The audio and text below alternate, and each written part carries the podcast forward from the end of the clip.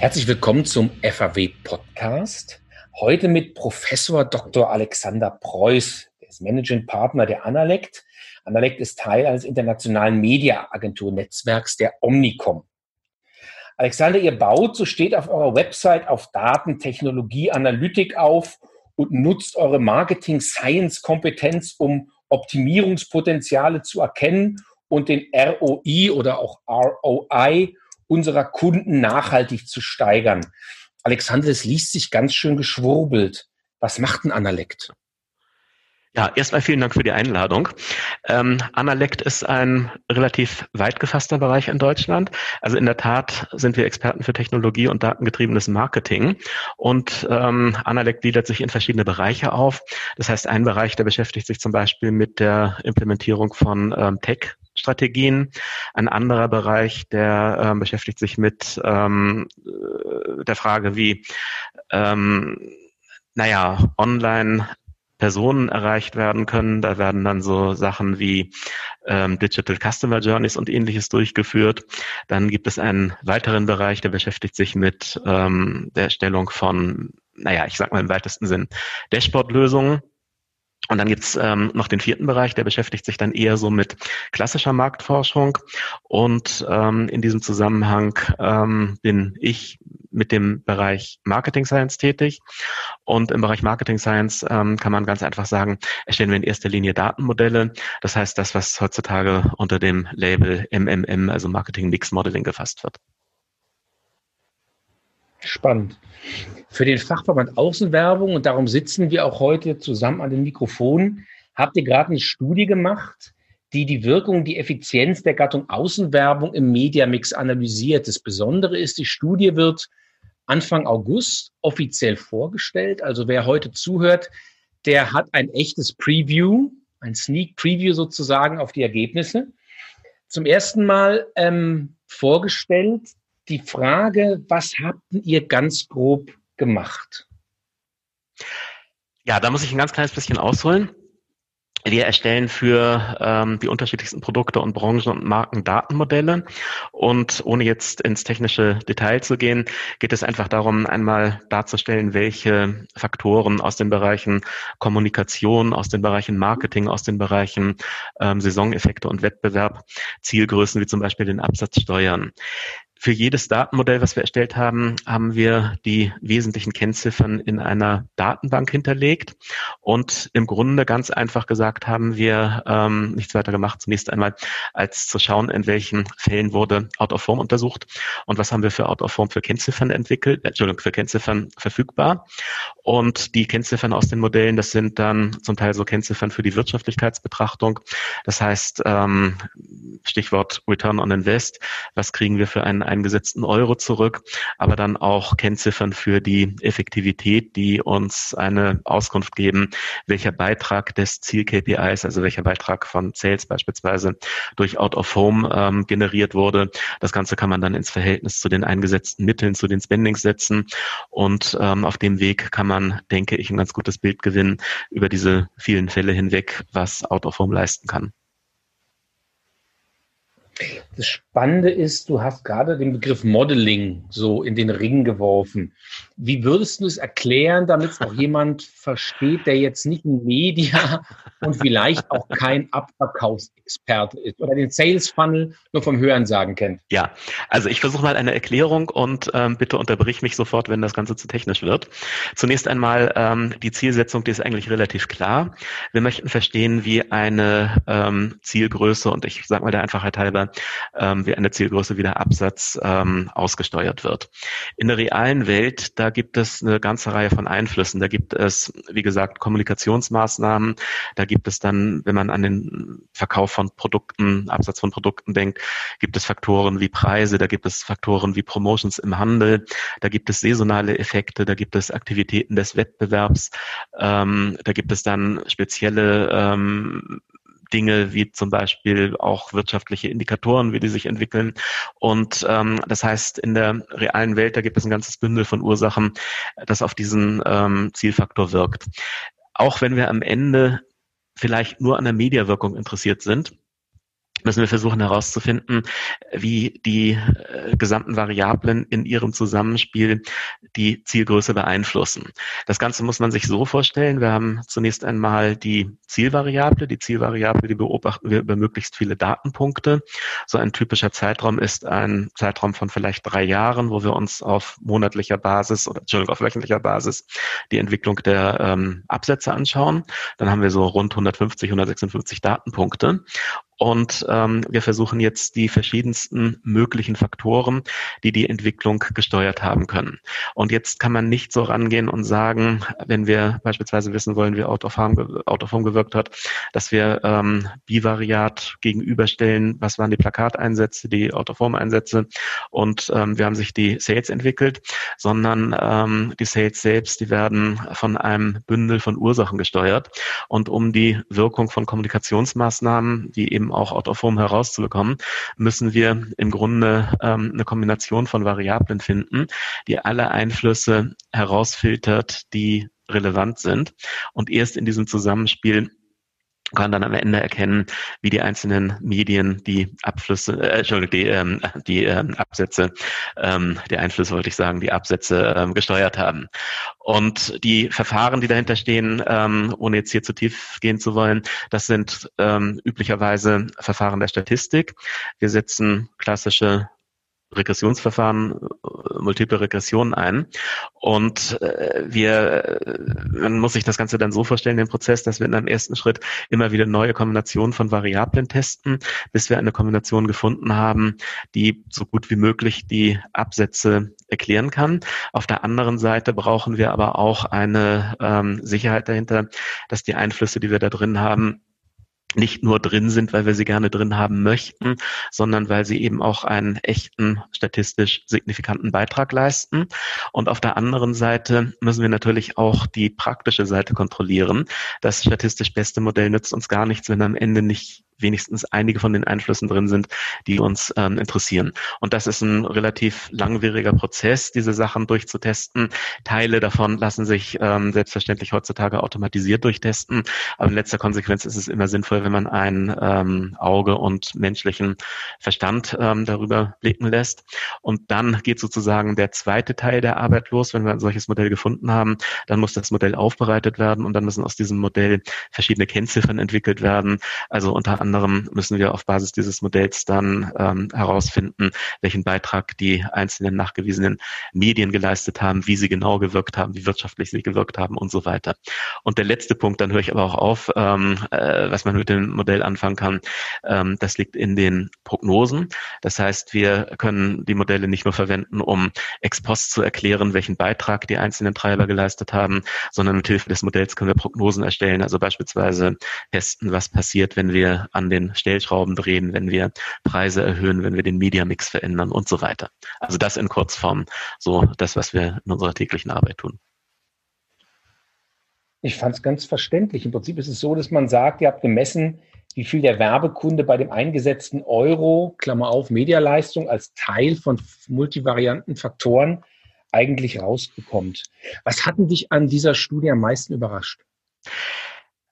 Also, sagen wir so, wenn wir einzelne Modelle erstellen, dann ist jedes Modell für sich, ähm, naja, ich will jetzt nicht ähm, übertreiben und nicht von Einzigartigkeit sprechen, aber die Ergebnisse, die dabei herauskommen, die sind schon ähm, sehr, sehr stark auf den einzelnen Fall, auf die einzelne Branche, auf das einzelne Produkt zugeschnitten. Und was mich immer wieder überrascht bei solchen Arbeiten ist, ähm, dass diese ähm, Vielfalt, die wir zwar in den einzelnen Modellen sehen, dass ähm, sich aus diesen einzelnen Modellen dann am Ende doch eine gewisse ähm, Regelmäßigkeit und Gesetzesmäßigkeit ableiten lässt. Also wir haben ähm, ganz klar gesehen, ähm, in jedem einzelnen Fall hat ähm, Out of Home natürlich unterschiedlich gewirkt. Aber wenn wir das jetzt alles zusammenbringen, wenn wir alle Fälle zusammenwerfen, dann ähm, können wir schon erkennen, dass dort ähm, gewisse Regelmäßigkeiten zu erkennen sind, dass ähm, Out of Home gewisse Eigenschaften im Mix mit anderen Medien, mit TV zeigt ähm, und ähm, so andere Sachen, die eigentlich auch, ähm, naja, in jedem Fall dann in unterschiedlichem Maß ähm, auftreten, die aber hochinteressant sind, dass eben ähm, Out of Home beispielsweise auch ähm, mit einem gewissen zeitlichen Verzug gewirkt hat und ähm, auch äh, über den Einsatz hinaus, über den Plakatflight hinaus noch ähm, gewisse Wirkungen gezeigt hat. Das finde ich spannend, da kommen wir gleich noch dazu. Was ihr auch rausgefunden habt, ist, ist der Wirkanteil von Out of Home deutlich über dem Anteil, den Out of Home normalerweise am Media-Mix hat, liegt. Das heißt, bei den Kampagnen, die ihr ausgewertet habt. Ja. Das würde für mich doch heißen, dass in jedem Fall immer sinnvoll ist, Out of Home einen relevanten Anteil in crossmedialen Kampagnen zuzuschreiben, oder? Ja, das ist auf jeden Fall ein starker Indikator dafür. Also erstmal selbstverständlich, dass Autoform im Media Mix gewirkt hat. Kann aber durchaus ein Indikator sein, dass ähm, Autoform ein höheres Budget, höheren Werbedruck, höhere ähm, Einsatzzeiträume vertragen kann. Und ähm, ich äh, versuche mal das Ganze von hinten aufzuzäumen. Ähm, die Medien, die einen kleineren Anteil an der Wirkung haben, als ihrem eigentlichen Volumen entspricht. Das sind dann in der Regel Medien, die mit hohem Werbedruck eingesetzt werden. Und das ist leider so ein, ähm, naja, was heißt leider? Es ist einfach so ein ähm, praktischer, ähm, so ein ganz typischer Effekt. Die Medien, die mit hohen Drücken eingesetzt werden, die erzeugen sehr, sehr viele Kontakte und ähm, das führt dann dazu, dass Grenznutzeneffekte auftauchen und diese Grenznutzeneffekte, die führen dann am Ende dazu, dass ähm, wenn ein gewisses Werbedruckniveau vorhanden ist, dass dann ähm, es praktisch immer teurer wird, immer schwieriger wird, zusätzliche Wirkung zu generieren und so ein Indikator, das Verhältnis zwischen dem ähm, Anteil an der Wirkung und dem Anteil am Mix, das ist eigentlich immer eine ganz gute, ähm, eine ganz gute Indikation dafür, um äh, schon mal so erste ähm, naja, Ideen zu gewinnen, in welche Richtung eine Optimierung des Media-Mixes gehen kann, um dann am Ende im ähm, gesamten äh, Kampagnenmix für die gesamte Kampagne eine maximale Wirkung zu erzielen. Mhm. Ich weiß, du kannst ja, das war jetzt ganz sehr schön beschrieben, andere Gattungen nicht schlecht machen, willst Nein. du ja auch gar nicht. Wir wollen es auch Nein. gar nicht. Ähm, interessant ist ja in der Studie, dass man zum Beispiel ähm, den Out-of-Home ROI über dem von TV ja. sieht. Ähm, woran liegt sowas? Ist es diese abnehmende Grenznutzung? Ganz genau, ganz genau. Also das liegt ähm, also man muss vielleicht noch ein ganz kleines bisschen weiter ausholen. Jetzt fiel ja schon sehr, sehr häufig das Stichwort Return on Invest ROI. Und der Return on Invest ROI, das ist ähm, zunächst mal eine reine Dreisatzbetrachtung, wenn das Modell steht. Das heißt, das Modell kann ähm, darstellen, welcher Beitrag, also wie viel Absatz, wie viel Umsatz ähm, durch die jeweiligen Medien generiert wurde. Dann setzen wir die Kosten dahinter, je nachdem, ähm, auf welcher Ebene man das betrachtet. Ähm, üblicherweise in solchen öffentlichen Studien natürlich die Bruttokosten. Und dann kann man ähm, sehen, wie viel Geld im Schnitt für einen eingesetzten Euro pro Medium generiert wurde.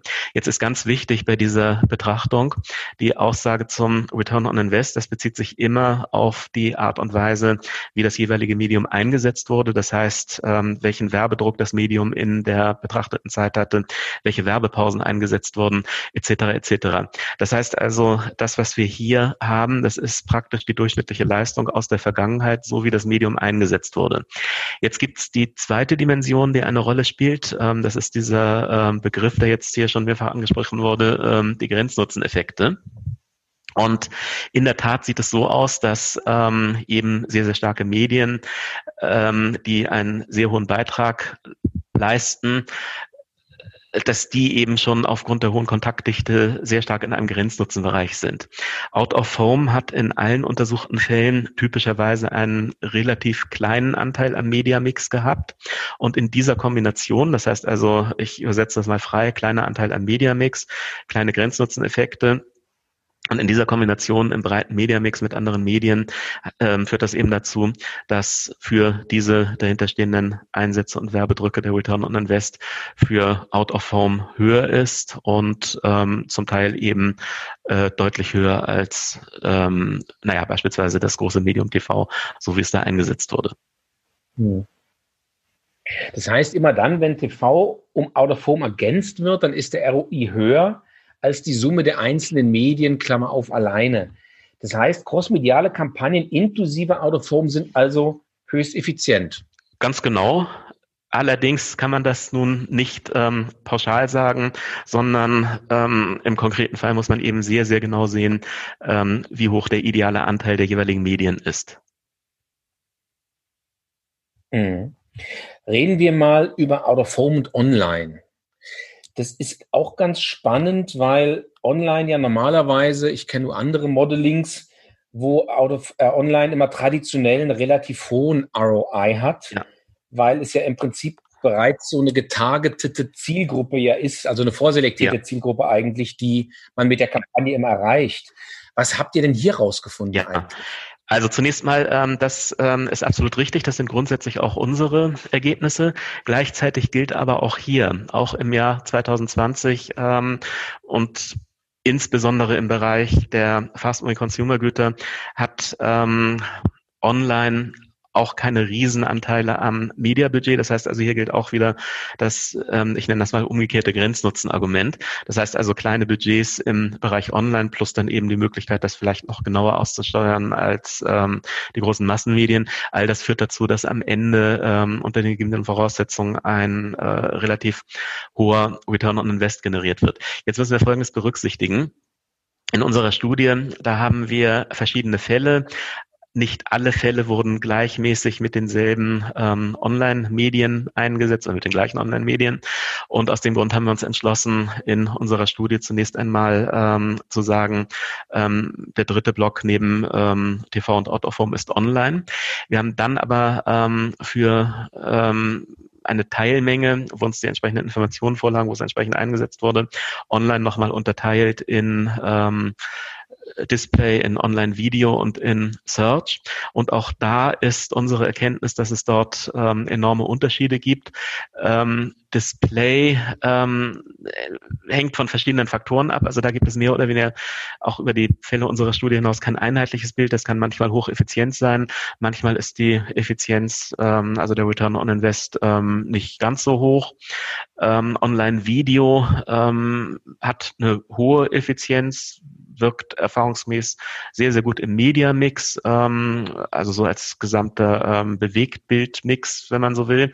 Und ähm, was dann aber im Grunde alles schlägt, das ist Search, also ähm, die Search Marketing Budgets und äh, dort ist der Return on Invest ähm, im Grunde unter den Online-Maßnahmen am höchsten, geht einerseits ähm, sicher auch zurück auf vergleichsweise kleine Budgets, aber hier zählt nicht nur das Grenznutzen-Argument. Ähm, Was wir hier gemacht haben, wir untersuchen ähm, öfter mal die Entwicklung von den Suchindizes. Das heißt, ähm, wir bilden da sozusagen einen Analogieschluss.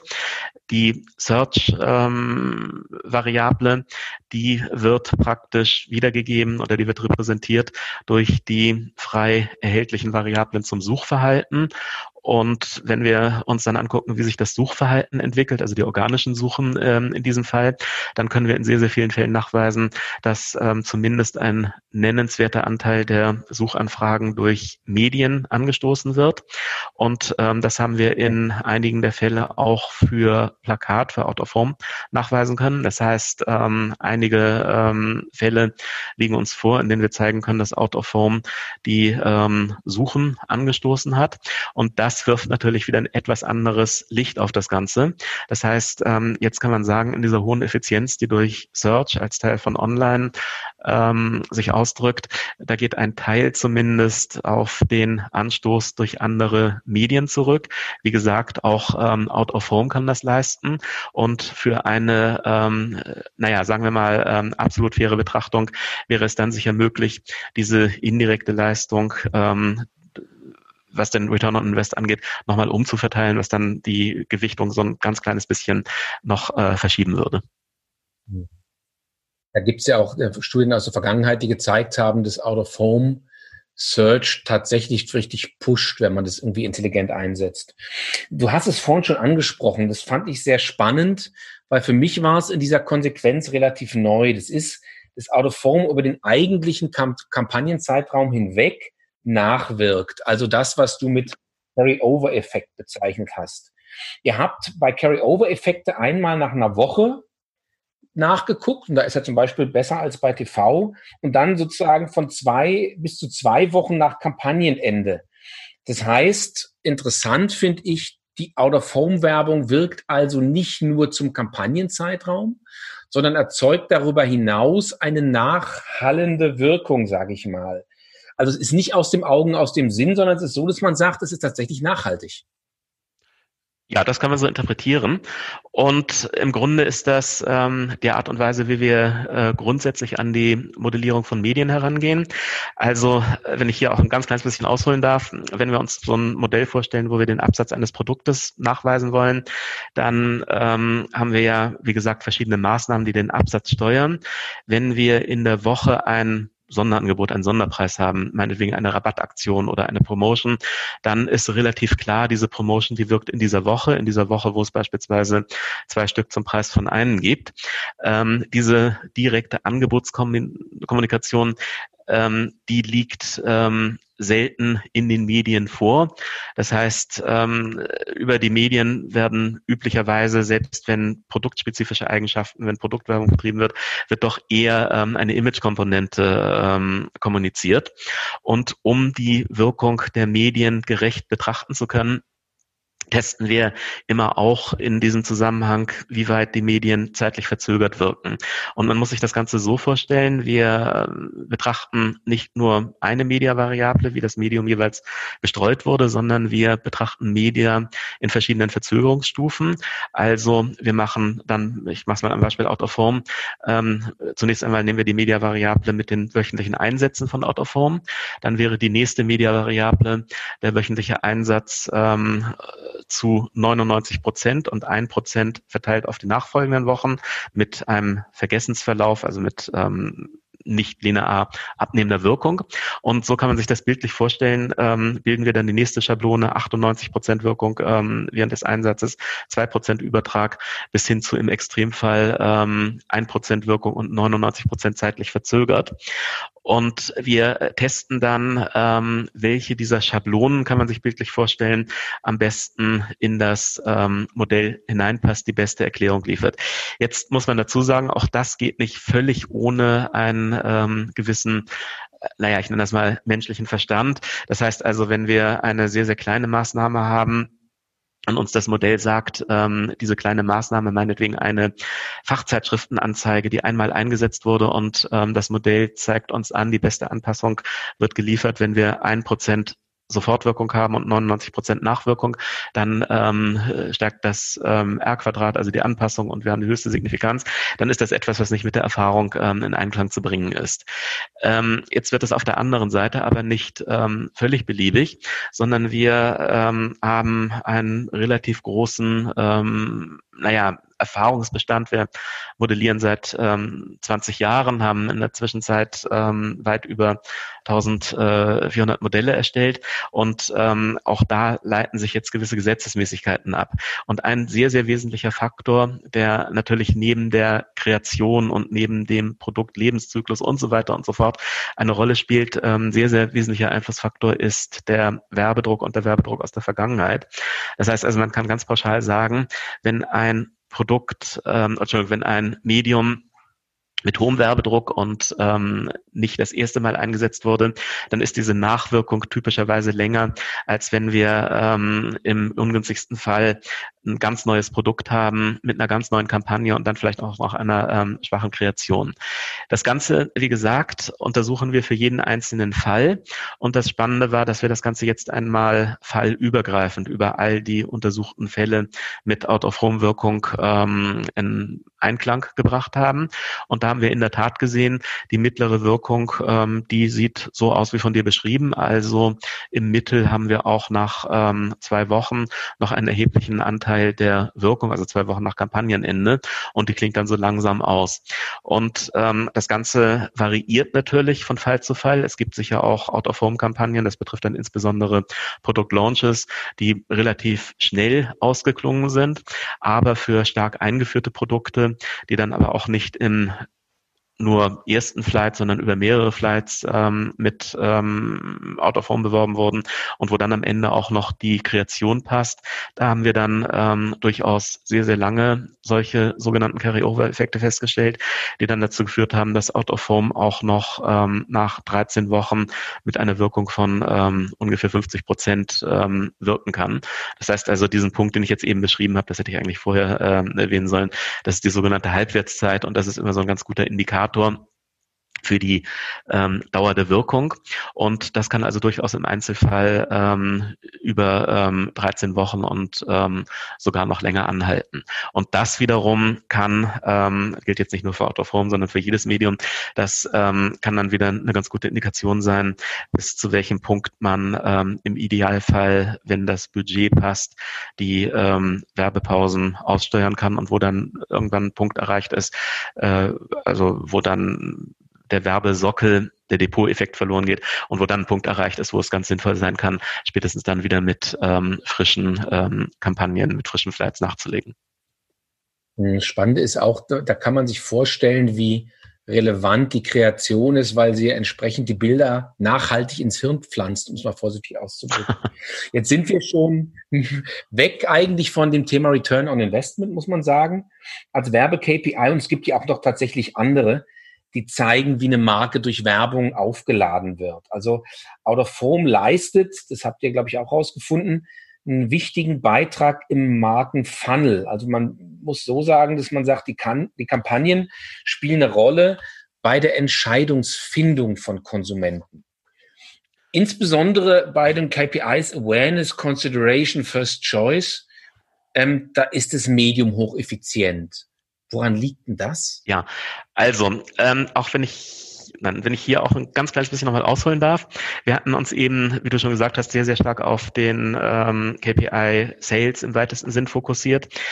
Selbstverständlich gibt es weitere Werbewirkungsparameter und selbstverständlich soll Werbung natürlich auch dazu beitragen, eine Marke aufzuladen, eine Marke bekannt zu machen, sympathisch zu machen und so weiter. In diesem Zusammenhang haben wir auch eine ganze Reihe von ähm, Modellen erstellt und ähm, Modelle, wo wir sehr, sehr viele Parameter ähm, äh, betrachtet haben. Das sind genau die von dir genannten Parameter, die sich so plakativ zu einem Funnel zusammenstellen lassen.